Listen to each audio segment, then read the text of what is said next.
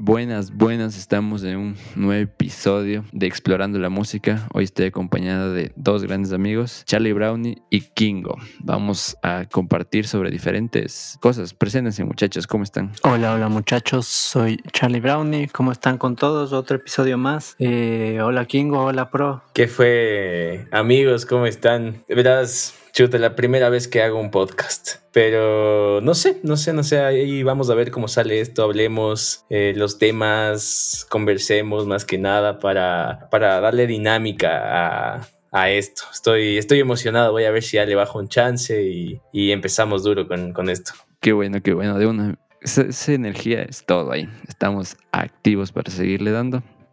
Entonces voy a presentar el tema central, que yo creo que es lo que vamos a estar compartiendo hoy, que es por qué la música de, estos años o de estas épocas envejece de tan mala manera. O sea, que se pasa de modo súper rápido, la gente la deja de escuchar. Eh, también como que la, música antigua, o sea, antes de los 2000 como que sí perdura, o sea, hasta ahora se puede escuchar. Díganme, dime, Kingo, ¿Qué opinas tú de, todo esto de, la música, de la música actual y de la música antigua, más o menos? O sea, verás, eh, yo tengo el mismo pensamiento que la mayoría de la gente, eh, hasta cierto punto, porque la mayoría de las personas dicen, no, la música antigua es, es arte, es una joya, nadie me topa eso, eso está ahí en un pedestal.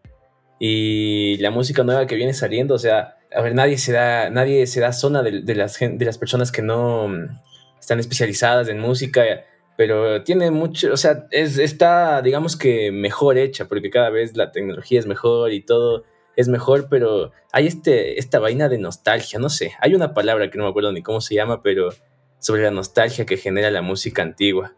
Y a veces, no sé si es que es la forma en la que la percibimos lo que nos hace pensar que es siempre la música antigua es mejor, o si es que realmente es mejor o no. Ese es un, también un tema de debate que, podríamos discutir. ¿Es mejor realmente o es la forma en la que percibimos por la nostalgia? A mí me gusta mucho la música antigua, pero eh, siendo honesto, yo disfruto más de, lo que sale día a día.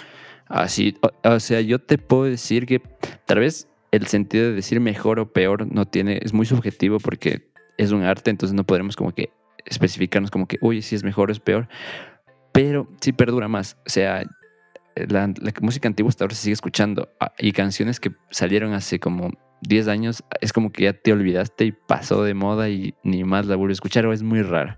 Dime tú, Charlie, ¿qué opinas de esto? Bueno, una, una, una de las cosas este, que más marca esta diferencia es justamente la globalización y el tema de, de la tecnología. Desde que apareció el Internet, todo ha sido más fácil. Eh, por ejemplo, el tema de, de conseguir una canción se hizo muchísimo más fácil.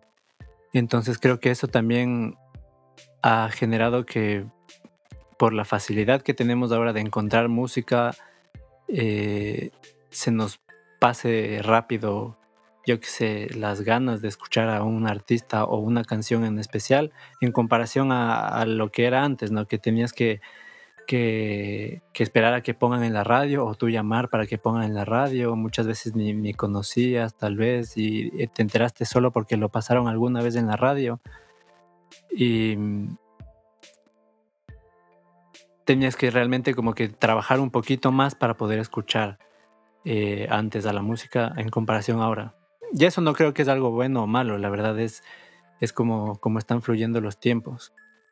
Y de ahí, en cuanto a si tal vez sea mejor o peor, yo creo que. Yo creo que podemos, podemos como que descartar esos términos y empezarnos más a, a fijar en las cosas como en cómo se ha ido adaptando la industria a, a medida de la tecnología y de cómo la sociedad ha ido evolucionando. Eso, eso, diga pero.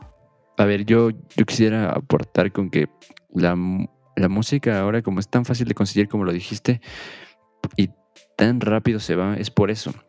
Y es un problema que yo tengo con. Yo tengo, o sea, no es, no es, no es como que un problema súper grande, pero sí me molesta un chance el TikTok porque las canciones que salen ahí pegan por sus 30 segundos. No pegan porque es como que dicen, wow, la canción es súper buena. Sino pegan por los 30 segundos. Y así como pegan esos 30 segundos, como que la gente solo quiere escuchar esos 30 segundos y no toda la canción. Tal vez es cuestión de acoplarse, porque cada época tiene sus, sus partes, pero podríamos ver qué pasa.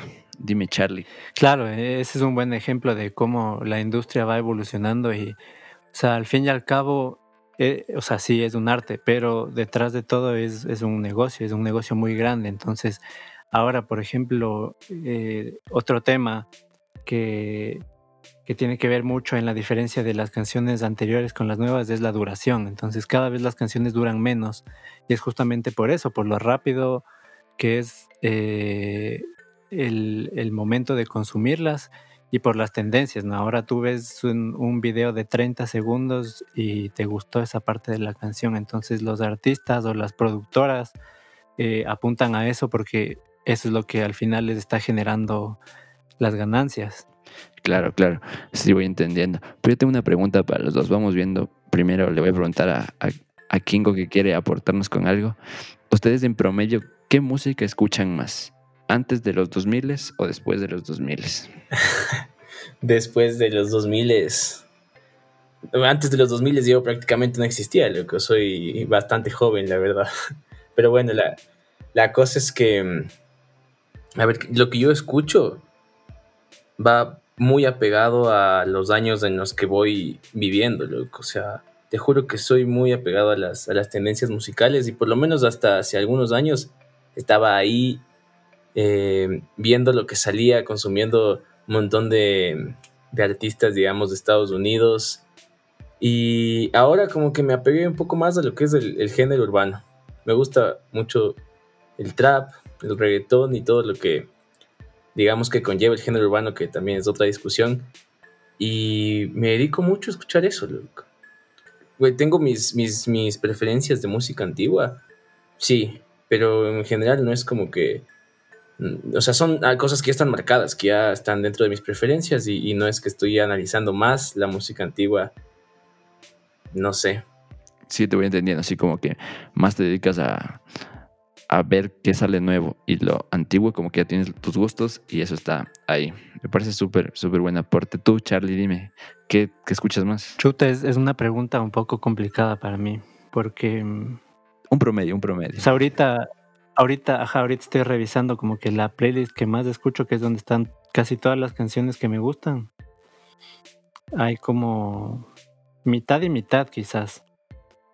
O bueno, capaz hay un poquito más de, de antes, pero pero no tan antigua, ¿sabes? Ahorita estoy cachando que entre los fines de los noventas, entre los 2000, por ahí está la mayoría de, de, de, grupos y de artistas que normalmente escucho cuando, no sé, cuando estoy eh, en mis tiempos libres o haciendo cualquier cosa. Ya, yo, tengo algo, una inquietud ahorita me, me acaba de llegar a la cabeza, como que hay canciones que han perdurado por el tiempo. ¿Ustedes creen que alguna de las canciones que ahora sí salen canciones buenas que pueden, pueden perdurar mucho, pero yo pienso que la tecnología ha hecho que no perduren tanto? ¿Creen que en el futuro ustedes digan, oye, voy a poner a escuchar este álbum de, del, de Bad Bunny, por un ejemplo, o de Ozuna, algo así, como que digan, yo quiero volver a escuchar eso, así, pero así años de años. Ahí sí, dígame el que, el que quiera. Pues, mira, a un nivel personal yo te digo que, que sí, porque, bueno, esta música llega en una época de mi vida en la que me marca no solo en base a la música, sino en base a las experiencias que están atadas a estas canciones, ¿no? Por mi parte, sí. De ahí como toda una generación de personas que están escuchando esta música ahorita y en estos años pasados, no tantos, digamos, súper actual.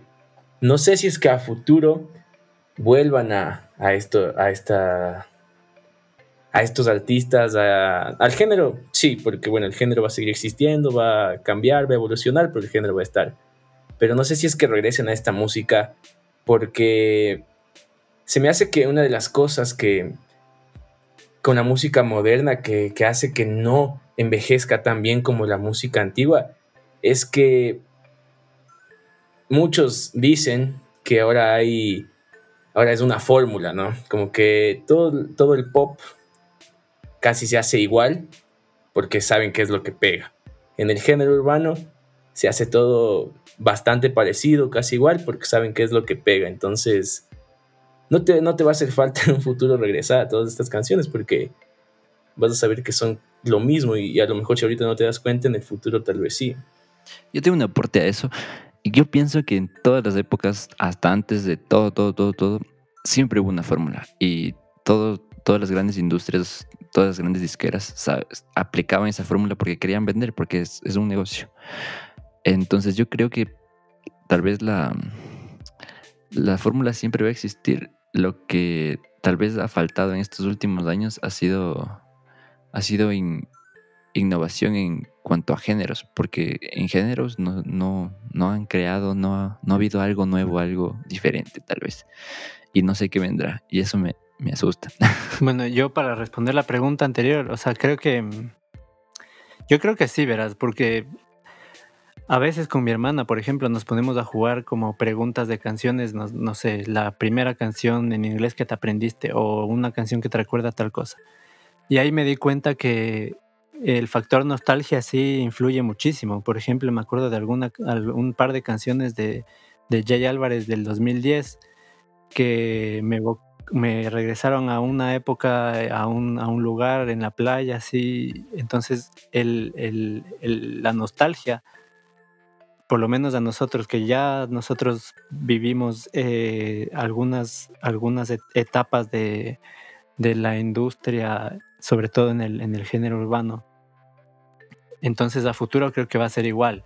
Entonces, no sé, en unos 10 años voy a escuchar el álbum Colores de J Balvin y me voy a acordar de algo y va a ser como, ah, qué chévere.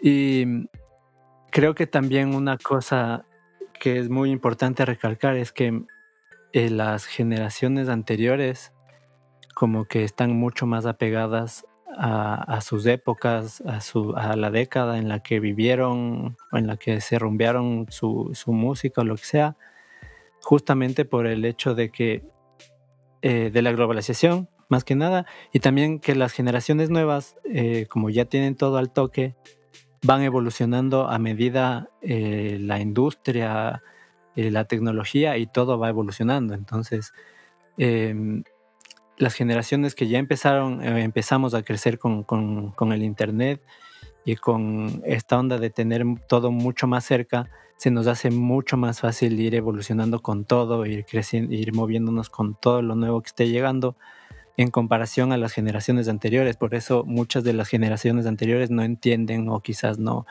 no, eh, no, no, tienen ese gusto por, la, por, por las tendencias nuevas, si me hago entender. Sí, como que hay mucha gente que dice, uy, no, lo nuevo, lo nuevo, no, no me gusta. Por ejemplo, yo tengo un ejemplo de mi hermana que dice, uy, no, yo Bad Bunny sí, nunca, sí. Y le digo así, no, dale chance, tiene su, su propuesta. Pero yo pienso que también como que todo tiene su edad. Entonces yo pienso que en esos tiempos eh, la industria y todos los géneros y todo esto ha cambiado súper rápido y ha hecho que como que, como cambió súper rápido, igual las tendencias y las fórmulas cambien igual de la misma manera. Este, me parece full, full chistoso lo que estamos diciendo porque siento que les pasa a todas las generaciones, como dijeron, cada quien se apega a, a su música, digamos que tú entre los 13, 14 años empiezas a desarrollar tu, tu, gusto musical, empiezas a encontrar qué es lo que te gusta. Tipo, cuando llegas 20 y algo, como que ya lo tienes full plasmado en tu cabeza. Y, y empiezas a, crecer más. No sé, la otra vez había escuchado sobre unos estudios que empiezas a, crecer más y, y, eres menos, como que, como que ya no eh, te, te gusta buscar nueva música ya te quedas con lo que tienes, entonces ya te cierras más y llegas a una edad, no sé qué edad, creo que, creo que decía en el estudio como los 40 años, un poco más, en la que ya te empieza a sonar todo como igual, todo lo nuevo. Y, y son puras reacciones químicas, ¿cachas? Eso de la nostalgia, porque libera dopamina en nuestro cerebro escuchar esa canción que escuchamos hace unos 3, 4 años nosotros. Eh, personas más adultas, canciones que escucharon hace 20 años y, se acuerdan y, su cerebro hace, hace así una pequeña explosión y, ya la nostalgia. Es, que claro, yo también, por ejemplo, pongo a pensar ahorita que, que dices eso de la nostalgia. Hay canciones que, por ejemplo, yo digo, chuta, esa canción no me gusta. Me pasó con, creo que fue Calladita.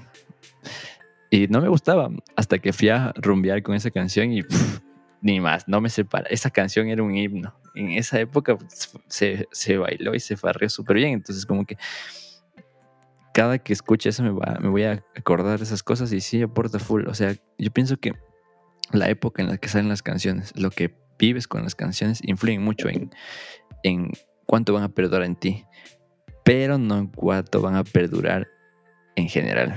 Eso es algo muy que cabe recalcar, porque pueden perdurar en ti mil toda tu vida, pero a otras personas pueden que, a la mayoría de las personas pueden que digan, uy, no, esa canción nunca me gustó y ahí quedó.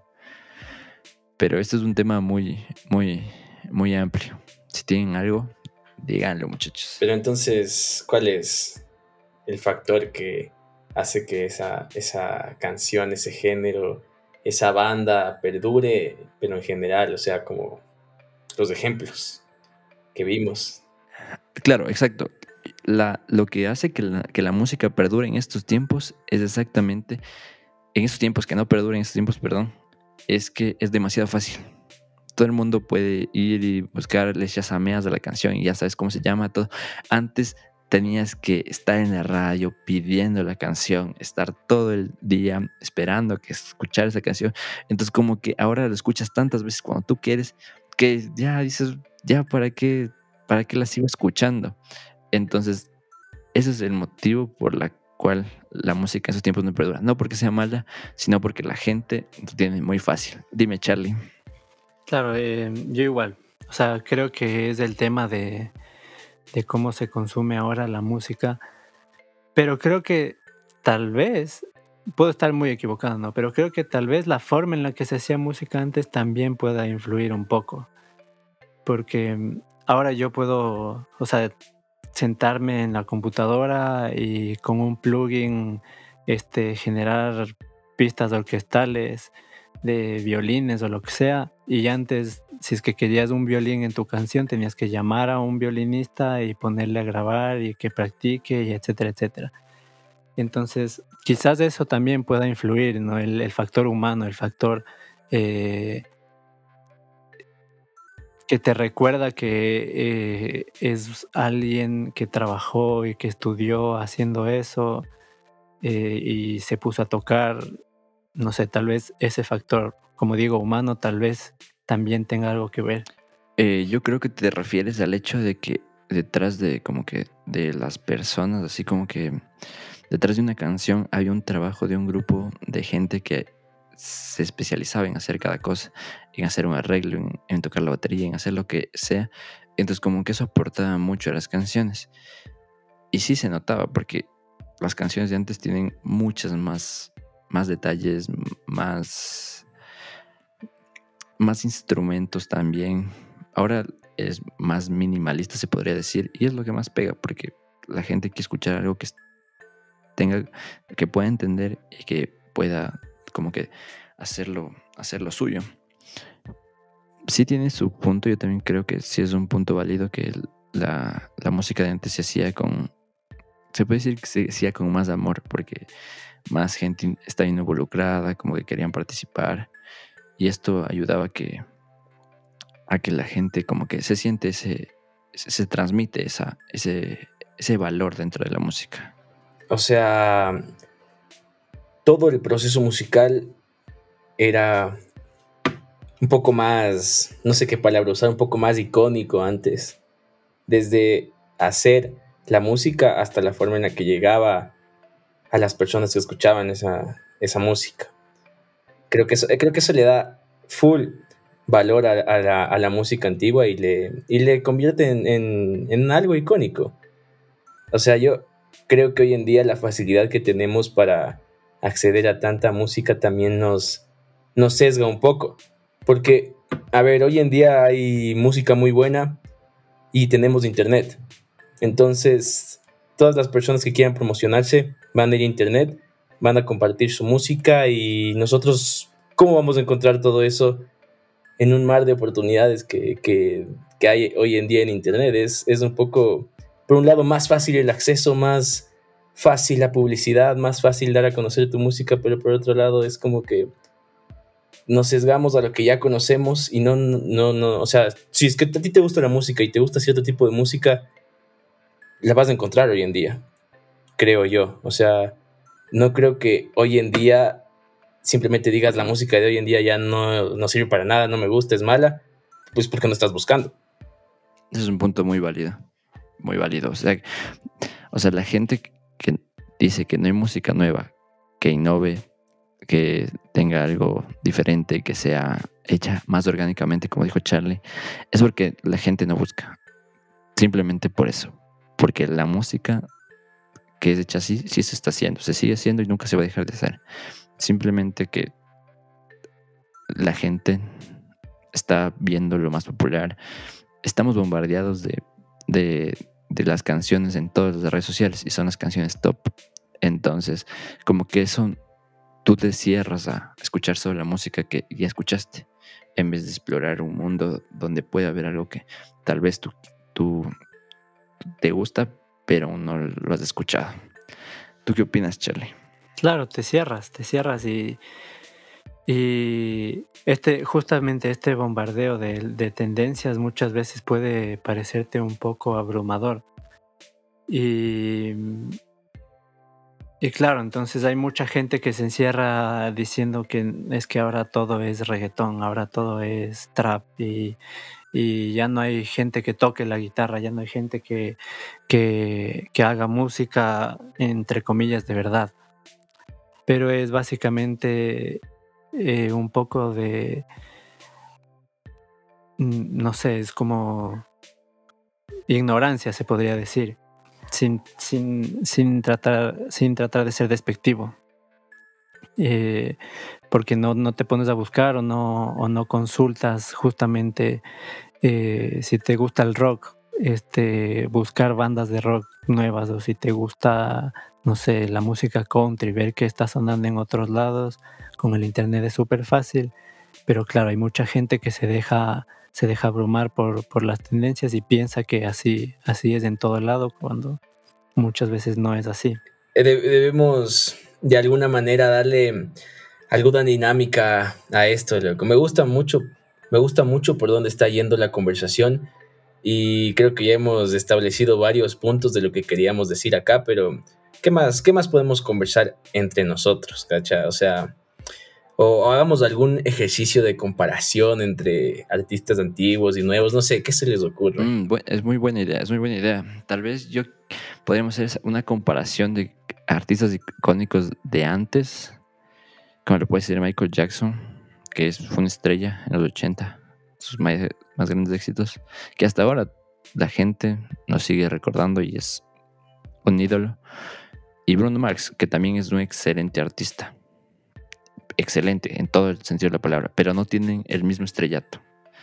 Son, buen, son muy buenos, son excelentes, pero no tienen la misma... ¿Qué opinan ustedes? ¿Escuchaste, ¿Escuchaste lo último de Bruno Mars? Lo que ha sacado estos últimos tiempos. Por supuesto. Yo personal, yo, yo no mucho. Escuché un poco, me, me, sonó diferente, me sorprendí, pero no, no, no le di mucho chance, la verdad. Es que, es que también son dependiendo los gustos, yo pienso. O sea, no tiene que, que cada persona sacar lo que vaya a pegar. Y eso es algo bueno, yo pienso, porque no sacaron la misma fórmula que está pegando, sino sacaron algo diferente. ¿Y tú, Charlie, qué opinas? Un poco difícil también eso de comparar artistas antiguos y nuevos. Eh, Michael Jackson, por ejemplo, yo creo que el man, una de las cosas que le hizo durar tanto es que él supo moverse en la industria y supo ir evolucionando. Bailando, ¿no? También. sabía bailar, sabía moverse bien. Y claro, entonces la música que él empezó haciendo cuando era chamito, cuando estaba en los Jackson 5, era de una manera y después eh, fue evolucionando al punto en el que hasta sacó una canción con Justin Timberlake. entonces, eh, creo que también tiene mucho que ver la época en la, que, en la que estuviste o en la que estuvo el artista con la época en la que está ahora. O sea, Bruno Mars también es muy buen artista para muchos capaz sea, esté al nivel de Michael Jackson, para otros esté muy por debajo, para otros capaz eh, esté más arriba, pero creo que tiene que ver mucho con la época en la que en la que estuvieron, en la que estuvieron trabajando. Bueno, yo tenía otro, otro temita antes de acabar el podcast porque estamos en el tiempo. Las NFTs son como archivos que, la, gente compra y son limitados. Entonces como que pueden llegar a valer mucho. Entonces yo vi un artículo donde la música podría cambiar por eso. Ahora tienes todo en streaming, entonces tú puedes consumir todo. Pero ¿qué pasaría si un artista saca un CD con copias limitadas? con que solo pocas personas van a poder escuchar. podría cambiar todo el modelo de negocios que está haciendo ahorita lo que son las plataformas de streaming. ¿Qué piensan ustedes que podría pasar? No sé. No sé si es totalmente nuevo esto de música exclusiva. Me imagino que sí hay algunos casos en la historia. Solo se me ocurre el de el disco este secreto de, de Butan Clan. Este, el, el, que está en esa caja que cuesta como 2 millones de dólares y que tiene full colaboraciones que nadie nunca va a escuchar. Pero eso de las, N, de las NTF, ni siquiera sé bien cómo es el tema. Sé que, sé que es súper heavy, sé que mueve un montón de plata y está empezando a mover un montón de plata. Y no entiendo si es que, a ver, eh, hablemos de temas de arte como, como artes visuales o arte digital que estaban creando y vendiendo. En... Es como que tú compras un certificado de que eres dueño de eso. Eres dueño, digamos, del meme, de, de un meme, del meme del gato, del Grumpy Cat, qué sé yo. Eres dueño de eso y te dice ahí con tu código específico, certificado, pero en realidad el meme sigue siendo para todos. No sé si es que vayan a hacer algo parecido con la música o si de plano ya haya música privada, podríamos decirle. Es un tema súper raro. Sí, yo, yo no creo que yo no creo que ese sea como que el futuro de, la industria en cuanto al arte. Creo que es más bien una forma más en la que la gente encontró eh, la forma en la que hacer el negocio dentro del arte. Creo que eh, es justamente eso, el, aprender a, moverse con la época en la que estamos viviendo y generar algo que, que te, que te, no sé, que, que, te aporte monetariamente. O sea, si es que yo voy a hacer un, un, eh, no sé, un, el diseño de, alguna cosa, por lo que estaba viendo, la, gran mayoría son, son diseños de artes visuales. No sé si es que hago un dibujo cualquiera y lo, empiezo a vender así es pues justamente porque es el, modelo del negocio. Igual como, como dice Kingo, es súper complicado porque sí, o sea, la cosa es que ya tú eres el dueño, pero eh, no cacho muy bien si es que realmente sea algo exclusivo o algo que, que pueda cambiar la industria de esa manera. Puede ser que no es exclusivo exactamente, eso es que todavía estoy muy bien informado, la verdad. No leí toda la noticia. Pero yo pienso que podría ser un modelo de negocio, así como dijo Kingo del, del álbum de Gutan Clan, que podría ser muy beneficioso para los artistas. Para ellos podría ser muy beneficioso, pero deberían ser artistas muy con un nombre y una carrera muy bien establecida que puedan hacer algo como Gutan Clan, pero es algo muy, muy interesante. No, está muy bien lo que dicen que no podría ser el modelo de negocio del futuro, pero son ideas. Así que si quieren vamos despidiéndonos porque ya se nos acabó el tiempito. Kingo, si quiere, vaya, vaya ahí, despídase. ¿Qué opina de, de, su primer podcast? Eh, no, yo agradecido, la verdad, por la invitación. Estaba un chance nervioso porque no sabía si iba a hablar pendejadas o no, pero pero me gusta el formato. Ojalá algún día se pueda hacer, digamos, en persona. También sería una vez. ojalá. Ya, Sí, sería mejor. Ajá. Yo mucho mejor. y bueno, ya hay que ver de qué hablamos la siguiente vez, más temas, más noticias, un montón de cosas que, que hay, a veces nomás hay que, hay que buscar, pero me gusta el tema de hoy y ahí vamos, vamos a ver, vamos a ver. Que les vaya bien amigos, igual. Gracias. Charlie. Bueno, un episodio más. La verdad es, es genial estar acá y poder hablar de, de cosas diferentes que, que están sucediendo. Y bueno, sí, la siguiente esperemos encontrar más cositas por ahí para, para seguir hablando. Y sí, ojalá algún rato ya se pueda hacer en persona porque la interacción sería muy, muy distinta y tal vez hasta, hasta más chévere, con bielita y todo. Claro, claro. Sí, esperemos de aquí ya pase esto y poderlo hacer en vivo y hasta eso seguir viendo, viendo los temas. Pero sí, un gusto, muchachos, en verdad, haber compartido. Esta, no, nunca sabe qué piensan las demás personas sobre estos temas y es muy interesante.